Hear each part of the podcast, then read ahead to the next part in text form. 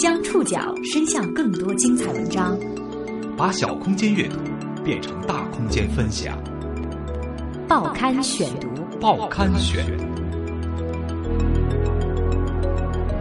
把小空间阅读变成大空间分享。欢迎各位收听今天的报刊选读，我是宋宇。今天为大家选读的文章摘自《中国新闻周刊》第七百三十四期，和大家一起来了解一下单身者的现实困境。一项调查显示，我国的单身人口已接近两亿，第四次单身潮正在到来。我是单身，是单身，是单身啊！一向在网络话语体系中被嘲笑为“单身狗”的男男女女，似乎迎来了福利。感觉还是单身好，觉得结婚好。然而，这个社会的观念和制度并没有发生相应的变化，在相当大的范围内，单身仍然被歧视。摆在众多单身者面前的是一条荆棘密布的艰难之路，通向充满挑战、前景却不堪清晰的未来。在这里，单身没有错，但是会受到惩罚。不管是同学呀、朋友、同事，我刻意的保持一种距离吧。报刊选读，今天和您一起了解单身者的现实困境。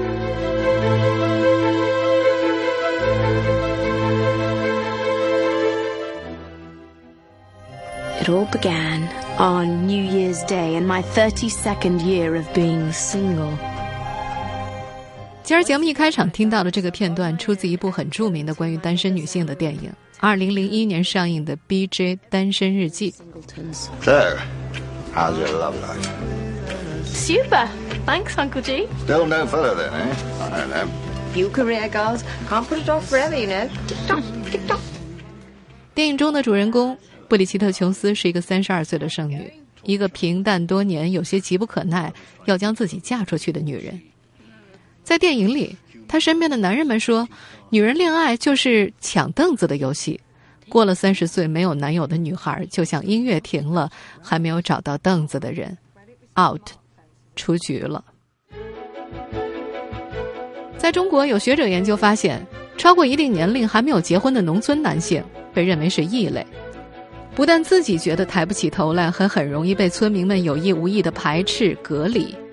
单身汉到哪儿，人家都不放心。然而，实际上，单身者正在我们的社会当中成为一个独立的群体，一个社会符号。中国国家民政局数据显示，目前中国单身男女人数已近两亿。随着单身独居群体的日益庞大，中国第四次单身潮正在到来。分析指出，单身人口上升带来了社会观念与生活方式的转变，并催生单身经济。我们现在听到的是十二月七号的央视新闻片段。第四次单身潮是最近一段时间的新闻热点，这趋势并非中国独有。日本国立社会保障和人口问题研究所预测，到二零三零年，日本的终身未婚男性比例将会增加至百分之三十，而女性则增加至百分之二十三。美国纽约大学社会学教授埃里克·克里南伯格写作的《单身社会》一书总结了这种现象。他认为，这代表着自婴儿潮以来最重大的社会变革。我们正在学习单身，并由此带来全新的生活方式。它改变了人们对自身以及人类最亲密关系的理解。它影响着城市的建造和经济的变革。它甚至改变了人们成长与成年的方式，也同样改变了人类老去甚至去世的方式。结婚与单身本来都是生活的可选项。然而，在像中国这样以婚姻为本位的传统社会里，单身者属于统计学意义上的绝对少数群体。他们游离于配偶制度之外，从观念到制度，从经济到心理，多多少少都面临着障碍，受到忽视、牺牲或者歧视。中国近两亿的单身人口已经成为这个社会不可忽视的存在。然而，在社会传统观念和制度并没有发生相应变化的当下，单身者处处受限。在二零一五年，单身人士生育权曾引发几波舆论热潮，其中影响最大的一波是由女星徐静蕾引发的。报刊选读继续播出单身者的现实困境。我不觉得人一定要结婚。二零一五年七月。徐静蕾对媒体公开了自己在美国冷冻卵子的事，引发热议。都做好了所有的准备，因为我基本上还是一个比较未雨绸缪的人。八月份，央视新闻报道称。我国单身女性不能使用冷冻卵子生育。专家介绍说呢，在规定制定的时候，为了符合计划生育政策，规定单身女性不能实施辅助生殖技术的相关手术。徐静蕾转发微博并表示，有一种生物叫“我国单身女性”。之后，作家韩寒也转发微博表示反对：生育必须要找个男人结婚捆绑吗？实际上。早在二零零二年九月，吉林省就通过了《吉林省人口与计划生育条例》，其中第三十条第二款规定，达到法定婚龄、决定不再结婚并无子女的妇女，可以采取合法的医学辅助生育技术手段生育一个子女。这在全国的地方立法中尚属首次，它将生育权的主体扩展到了单身女性，冲击了基于婚姻关系而享有生育权的传统观念。条例一出。举国争议，支持者说此举是生育权理论上的一大进步，反对者表示它将引发众多问题。万一独生妈妈意外死亡，幼子将由谁来抚养？事实上，吉林省通过条例两个月之后，国家计生委副主任赵炳礼公开表态：虽然单身女子也有生育的权利，但不宜通过法律法规的形式对此加以规定。二零零三年六月。国家卫生部公布了新修订的《人类辅助生殖技术规范》，明确规定禁止给不符合国家人口和计划生育法规和条例规定的夫妇和单身妇女实施人类辅助生殖技术，再次堵上了独身生育的大门。在以前的报刊选读当中，我们也为大家介绍过，在这个规定之下，单身女性冷冻卵子也不可行，因为冻卵。属于辅助生殖技术范畴，必须持有三证，也就是结婚证、身份证、准生证，而且患有不孕不育症的夫妇才可以接受辅助生殖技术诊疗。有的医院允许单身女性冷冻卵子，但是在使用卵子的时候必须要提供三证。复旦大学人口研究所所长博导王贵兴教授表示，在人类平等的意义上，任何一个人。不管是已婚者还是单身未婚者，似乎都应该享有生育、养育后代的权利。他说，在欧美、日韩等一些发达国家，不婚不育者的数量在增多，特别是在高学历人口中，不婚不育者占有相对更高的比例。这种现象已经加剧了这些国家少子老龄化，甚至已经导致其人口减少。所以在这些国家，单身生育权是被要求行使的基本权利。有些国家甚至提倡，不管是已婚还是单身，只要有生育行为就行。在英国，未婚母亲可以很容易的在公共服务部申请到政府补助，除了物品、食品和医疗援助之外，英国政府还直接向未婚母亲发放救助金，几乎可以满足母亲和孩子的全部生活需求。在美国，未婚妈妈的帮助项目还包括房屋补贴、提供住房券，帮助那些即将失去住所的未婚妈妈。然而，这些并不适用于中国国情。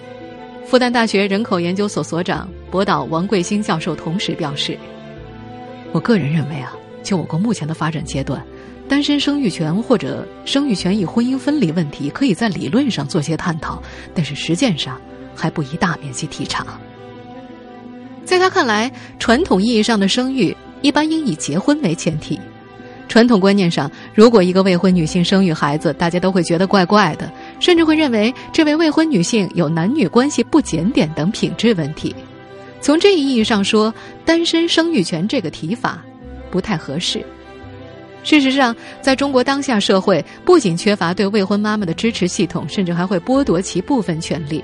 比方说，本应该由生育保险支付的检查费、手术费、住院费、接生费、药费等费用无法报销。想要休带薪产假，也需要提供准生证，很多未婚妈妈只能够被迫辞职。二零一一年八月，有一位读者向某杂志去信，表示自己在公司组织的一次体检中被查出怀孕，因为还没有结婚，他多次向公司承认错误，表示愿意做好善后处理工作，不会影响自己的工作，但是公司还是以违反计划生育政策为由解除了。和他的劳动关系。本应享有的权利，在传统观念的强压下，就这样被剥夺了。更重要的是，个人婚姻状况可能还会影响职业前程。在中国职场，结婚不见得是加分条件，单身却有可能阻碍你升职，尤其是在某些传统的国家机关。报刊选读继续播出单身者的现实困境。每年八月十五中秋节，北京男人王宇所在的某国家部委都要请单身青年们吃上一顿饭。饭桌上，领导以热情且同情的语气表示：“啊，要过节了，没人照顾你们，代表局里，代表局长、书记，让你们感受到大家庭的温暖。”这单身宴，王宇吃了十几年，年纪越大，越吃越不是滋味儿。他常被要求致祝酒词、现身说法，从正面角度督促，直到最近两年国家收紧公务消费，这惯例才被取消了。他今年四十三岁，眉眼间略显年轻。工作之余，他每天练一小时毛笔字，周末打场排球。今年计划看六十本书，已经快要完成目标了。闲暇的时候和朋友们聚会，喝点小酒。在他看来，单身生活丰富而自由，并不需要慰问。然而，他的婚姻问题却是局里的思想政治工作重点。每年局里报送业务工作计划和思想政治工作计划，后者包括年轻职工的婚恋问题、解决困难职工的生活问题等等等等。曾经有一位领导在局里的会上开玩笑：“今年思想政治工作的第一大任务就是要帮王宇找个对象。”王宇说：“在中国，像我们这样传统的国家机关啊，领导风格还是家长式的。从内心来说呢，他们认为单身是一个隐患，是不安定分子，是领导管理无能、工作不到位的表现。这是一种很复杂的心态。”王宇的一位直属领导曾经帮他介绍过三四次相亲，第一次不成，领导还笑着说：“没事儿，再给你找个好的。”再不成功，领导的态度越来越冷，脸色越来越难看。这位领导既热心又有些执拗。以前遇上冷天出门，他常常坚持要王宇多穿一件外套，不穿还挺生气的。在中国社科院社会发展战略研究院院长李汉林看来，在计划经济年代，国家几乎把所有个人都纳入单位之中，而单位组织在其内部成员面前扮演着父母官的角色。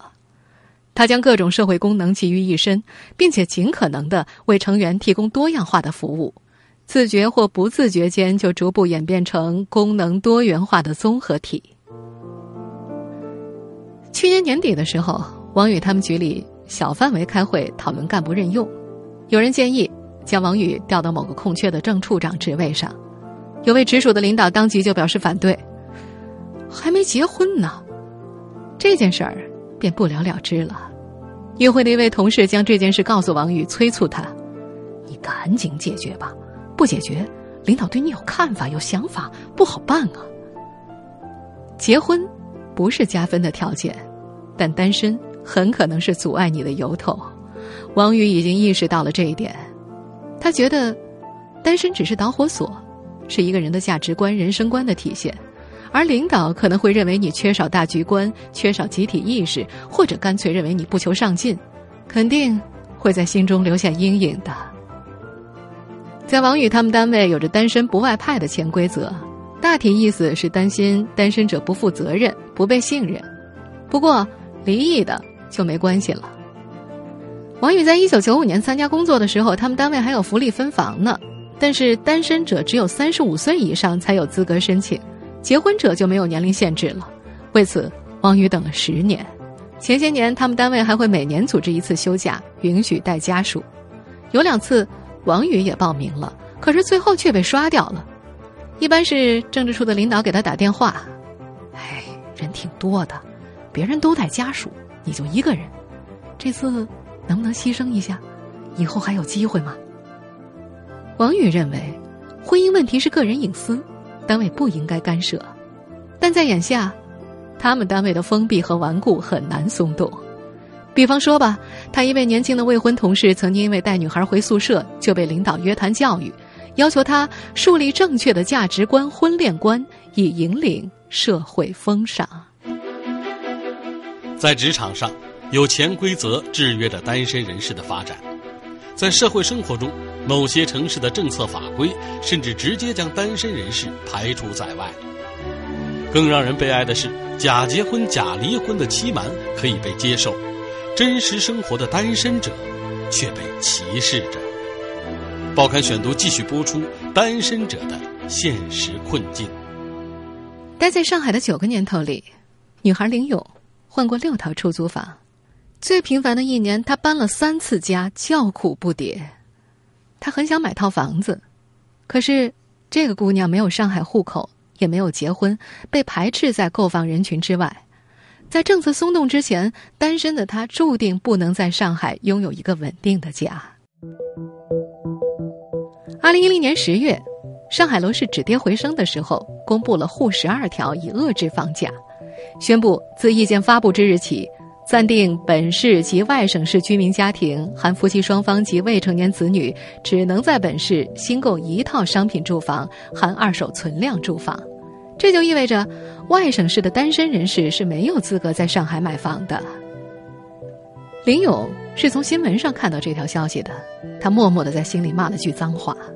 那之前，这个姑娘已经看过三四十套房子了，不过那时候看房比较疯狂，一堆人跟着中介看，有人当场就拍板买下，其他人只能离开了。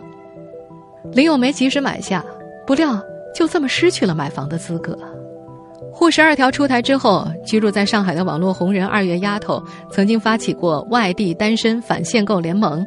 征集十位有相同遭遇或者同样反对上海户籍歧视限购令的美眉，一起到线下和上海市房管局约架理论。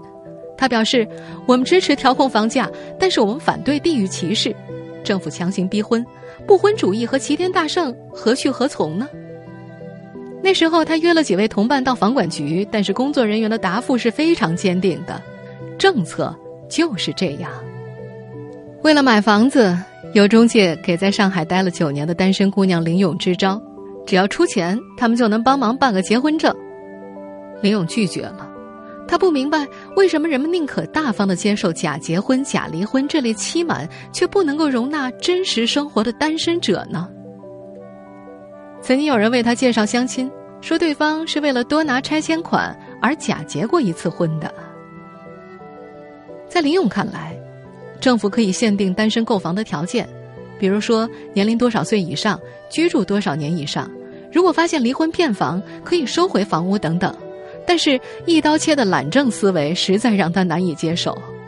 这个姑娘有些愤慨：政府部门似乎自然而然的以为，没有结婚就不需要房子，单身者购房不是刚需，是可以被牺牲和忽视掉的一群人。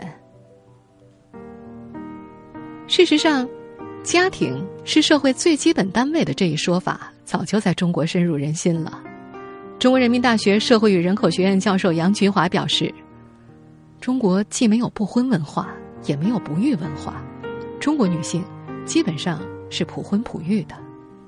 因此，国家政策的制定往往天然以家庭作为单位来考量。不过，上海社会科学院社会学研究所的张亮曾经撰文表示：家庭视角。”仅仅是政策制定的一个视角而已，并非唯一视角。在以个人为单位的社会到来的今天，家庭生活只是一种方式。在他看来，社会变迁导致了家庭形式的变化，家庭视角存在一定的风险和漏洞。比方说，各地为获取低保补助金、动拆迁款而出现的群体性离婚事件。这都反映出，把家庭作为政策设计的单位，可能反而会破坏家庭，或者是有违社会公平。中国妇女报旗下的《农家女》杂志的记者高富强关注女性权益多年，他在多次探访当中发现，中国农村妇女没有娘家村子的村民资格，在制度与政策的逼迫之下，她们必须嫁给一个具体的男性，才能够在丈夫的村庄里享受村民待遇。改革开放初期。农村土地承包到户，女孩子被认为是要嫁出去的，通常分不到土地，也不能够在本村申请到盖房子的宅基地。再到后来，征地补偿和人口安置依旧把土生土长的本村女孩子排斥在外。如果这个女孩选择不结婚，或者因为各种原因离婚，那么她这辈子就没有村民资格，或者村民资格不完全。一切国家政策带来的惠泽都将和他们没有关系。最新的人口普查显示，随着经济的飞速发展和女性自主意识的提升，第四次单身浪潮逐渐显现。特征是主动选择单身的单身女性明显增多。但是，虽然单身女性的数量增多了，并不意味着歧视就减少了。报刊选读继续播出：单身者的现实困境。根据第六次人口普查的数据显示，我国三十岁及以上女性当中，百分之两点四七未婚，而此前第五次人口普查数据中，仅有百分之零点九二未婚。十年间，这一比例增加了近两倍。大城市单身者如今正逐渐成为一个独特的社会群体，其中大部分是单身女性。如果是我组建一个家庭，让我没办法实现我现在比现在还更差的话。肯定不想希望看到这样。不觉得在没有遇到适合的人之前，偏要结婚，它就是一个好结果。希望就是可以拥有，就是两个人的审美都比较契合的一个状态。我们现在所听到的就是对一组单身女性的街访。对于这个群体，或者很多人会用另外一个带有明显歧视色彩的词语“剩女”。这个词是教育部在二零零七年公布的一百七十一个汉语新词之一。官方释义是：现代都市女性，绝大部分拥有高学历、高收入、高智商，然而没有婚姻。秋实今年只有二十七岁，却在一个中部省份的地级市成为旁人眼中的剩女。母亲的逼婚已经上升到得让她死得瞑目的严重程度。为此，秋实离开家乡，转战另一个城市。搬到了公司的单身宿舍，很少回家。他说，单身问题直接导致了他的家庭关系不和睦。在家里，他说每一句话都要小心斟酌，一定要避免三句话之后就能绕到结婚的话题。比方说，看电视的时候随口感叹：“哦，这个男人好帅啊！”妈妈便会接过话：“就盯着帅的人，现实生活中怎么能找得到呢？这就是你不能结婚的原因。”他请妈妈出去旅游。妈妈会拒绝，理由是万一出点什么事，以后说家里有一个瘫了的，谁还肯要你？还有一个妇产科的医生朋友劝他：“哎呦，如果一辈子独居，老了去医院，医院都不敢收啊。按照规章制度，自己签字是可以手术的，但是约定俗成啊，如果没有亲属陪同就不收治，以没有病床等理由搪塞过去。原因是一旦出现医疗事故，很难解决。再比如说。”老了想进养老院，必须有子女或者监护人、担保人签字，而经营性墓地最长只能收费二十年。到时候如果没有子女帮忙续费，墓地就会按照无主墓穴来处理，骨灰将被抛洒或者深埋。有位网友因此评论：“原来以为独身最大的敌人只是父母，这样看来，最大的敌人其实是国家。”有开明人士指出，单身和婚姻一样。只是生活方式的一种，文明社会的特征在于开放、多元、宽容。单身作为多元社会的一部分，理应得到尊重。但是，这种尊重在我们当下社会里少得可怜。作为单身人士的秋实，已经切实感受到了种种只虐单身狗的不便。比方说，他想独自一个人抱团旅游，但是旅行社是以两个人为基准接待的，一个人报名需要补交单房差。出国办签证的时候，旅行社告诉他，如果是单身无陪同，被拒签的可能性非常的高。还有，公司总是让他在节假日加班，理由是，你没结婚啊，没什么要紧的事儿。要是遇上公司组织体检，单身女性都没有妇科检查这个项目，人们默认单身没有性生活。曾经的大学老师告诉他，女生啊，考完研。第一件要做的事情就是找个好对象，赶紧站住一个，要不然等你们考博士的时候就彻底没人要了。我们路过女博士宿舍楼都是躲着走的。如此种种，让秋实不禁感慨：哎，作为一个中国大陆大龄单身、不思婚育文艺女青年，这个世界对我们所投射的满满恶意，从未停止过。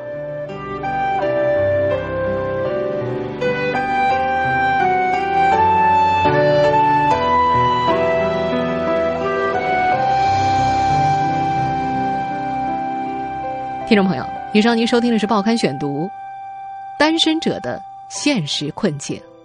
我是宋宇，今天节目内容摘自《中国新闻周刊》。收音前复播，您可以关注《报刊选读》的公众微信号，我们的微信号码是“报刊选读”拼音全拼。